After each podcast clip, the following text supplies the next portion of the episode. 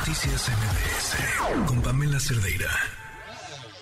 Economía para todos con Sofía Ramírez.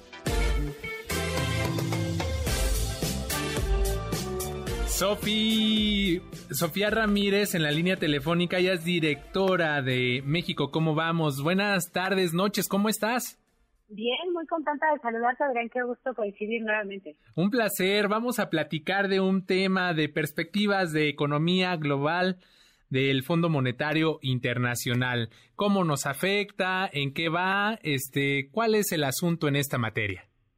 Mira, fíjate que toda la semana, prácticamente de lunes a, jueves, hoy digamos que ya eh, culminaron, hubo las reuniones anuales del Fondo Monetario Internacional y el Banco Mundial con sede en Washington, ambos, y fíjate que eh, publicaron, entre otras cosas, elementos de perspectivas y expectativas de crecimiento mundial, pues no solamente diciendo cuánto vamos a crecer, sino dando las razones por las cuales se consideran que hubo ajustes tanto a nivel mundial como a nivel país.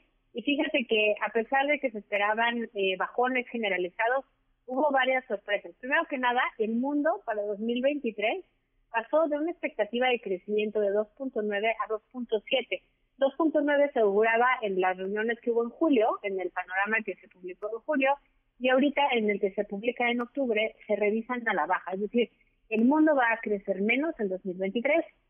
Sin embargo, se mantiene eh, la expectativa de crecimiento para 2022 en 3.2%, cuando eh, pues en abril, en la, en la versión de abril, no de julio, ya se preveía que se preveía que íbamos a crecer un poco más, 3.6%, en el de julio se, regresa un poquito, vaya, se contrae un poco la expectativa a 3.2 y en esta revisión de octubre se queda el 3.2% la expectativa de crecimiento para este año. Ahora, prácticamente en todo el mundo se ajustaron las expectativas de crecimiento a la baja. Vamos a empezar por México. La proyección de crecimiento económico al cierre de este año se revisó a la baja de 2.4 a 2.1%. Es decir, se espera que crezcamos menos. No mucho menos, estamos alrededor del 2, digamos que es un poco el consenso del mercado que podemos revisar en las encuestas tanto del sector privado como del propio Banco de México. Y pues eh, distan mucho, digamos, de la expectativa de la Secretaría de Hacienda, que en las proyecciones de crecimiento económico que se entregaron como parte del paquete, pues cree que vamos a crecer este año al 2.4%. Ahora, ¿qué va a pasar en 2023. Bueno, pues este, este panorama económico que presenta el Fondo Monetario dice que en 2023 México se va a mantener en un crecimiento de 1.2%. Y digo mantener porque en las versiones anteriores, sobre todo en la de julio, ya se preveía que íbamos a crecer a 1.2. En la versión de abril éramos bastante más optimistas, pero es otra historia. Creo que aquí lo relevante es que contrastando nuevamente con las proyecciones de crecimiento económico de la Secretaría de Hacienda para el próximo año, Estamos hablando que Hacienda está estipulando que creceremos al 3%. 3% es más del doble del 1.2 que nos está poniendo sobre la mesa el Fondo Monetario, pero también más del doble de lo que se está previendo, digamos, en las encuestas de mercado. China, vamos a pasar con China, una economía muy importante para el mundo que eh, ahorita, digamos, es uno de los grandes riesgos en términos de que sigue con estos cierres de cero COVID y entonces cierra regiones completas de la economía china con impacto muy importante, por supuesto, en las cadenas de suministro globales. Bueno, pues pasó con expectativas 2023 eh, de 5.1 en la medición de abril a 4.4 en las proyecciones de octubre. India, por ejemplo, para el próximo año pasó de 6.9 a 6.1 y Estados Unidos de 2.3 a 1%. Todos estos son crecimientos esperados para el próximo año y como puedes ver, pues hay una vinculación importante entre las cadenas de suministro globales y sobre todo pues la vinculación que hay entre la economía mexicana y la latinoamérica, digo, americana y la y la mexicana, ¿no? Eh, en este reporte de panorama eh, económico mundial, Adrián, el Fondo Monetario nos indica que hay muchísima incertidumbre, nada que no sepamos en todos los mercados, en todas las economías, y esto se debe en particular a tres rubros. Uno, a los altos precios de alimentos, fertilizantes y energéticos por la ruptura en las cadenas de suministro que se han ido restableciendo poco a poco, pues por la pandemia, por la guerra, por la falta de fertilizantes y el cambio eh, geopolítico de dónde vamos a sacar energía, combustibles fósiles, etcétera, en lo sucesivo. Dos, condiciones financieras más restrictivas derivadas, por supuesto, de la alta inflación, que veníamos de una pandemia con unas tasas de interés bajísimas, porque pues, queríamos reactivar la economía a nivel mundial, Y tres, la guerra en Ucrania, justo refiere un poco al punto uno, porque a partir de eh, la reconfiguración geopolítica que culmine, ya sea con una resolución del conflicto o simplemente con una eh, un conflicto eh, permanente, latente, pero sin mayor escalada, al final del día acaba siendo una realidad que la energía eléctrica va, y la energía fósil va a tener que salir de otros lados, sobre todo para Europa, y bueno, pues vamos a, a ver cómo en el mar del sur de China, eh, como en el mar del norte, digamos, de Europa, también va a haber pues, una búsqueda de yacimientos de gas que podrían ser alternativos, pero bueno, pues no es como que vayas y ordeñes una vaca. Entonces va a tomar eh, varios años. Creo que los, los riesgos se pueden resumir rápidamente en tres.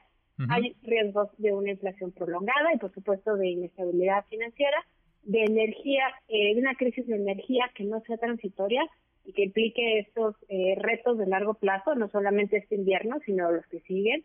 Y por supuesto, un entorno muy impredecible, muy volátil. Híjole, Sofía, la verdad es que eh, entonces, pues sí, hay que aceptar esto que señala el Fondo Monetario Internacional de que, bueno, pues digamos que se empeora un poquito más lo que está por venir el próximo año.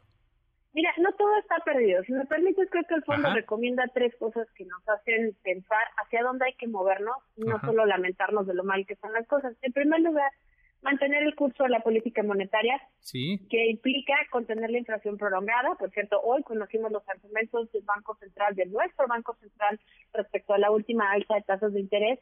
Y quiero destacar en un tuit Jonathan Heath, eh, un subgobernador de los de la Junta, de los cinco integrantes de la Junta de Gobierno, dice que se valora la magnitud de los ajustes al alza en la tasa de referencia de sus próximas reuniones de acuerdo con circunstancias prevalecientes, que en español lo que quiere decir es que el Banco Central va a seguir revisando la inflación, cómo va avanzando y en función de eso va a ir tomando decisiones particulares uno a uno sin adelantar en qué sentido van a ir.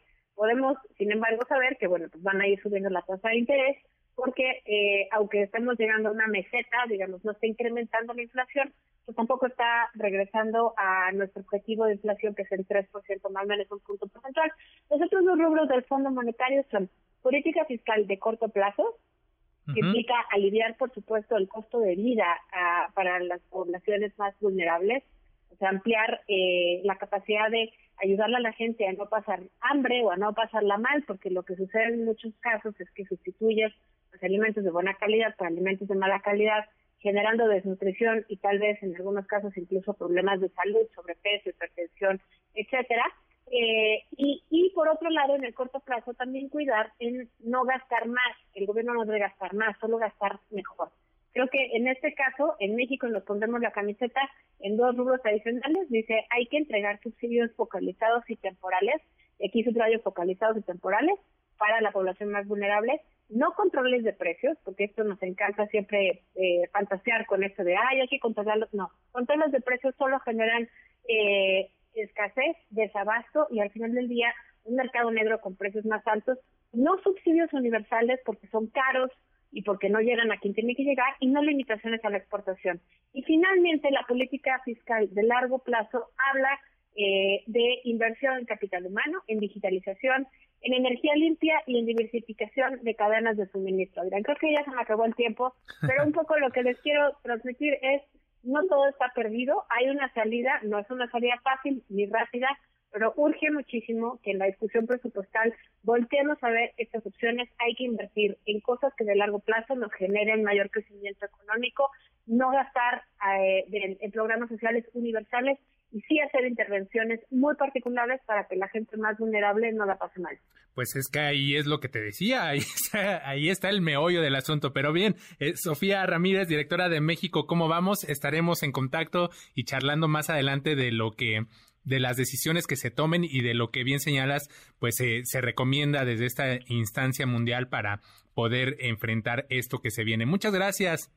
Gracias a ti, hasta luego. Un abrazo. Noticias MBS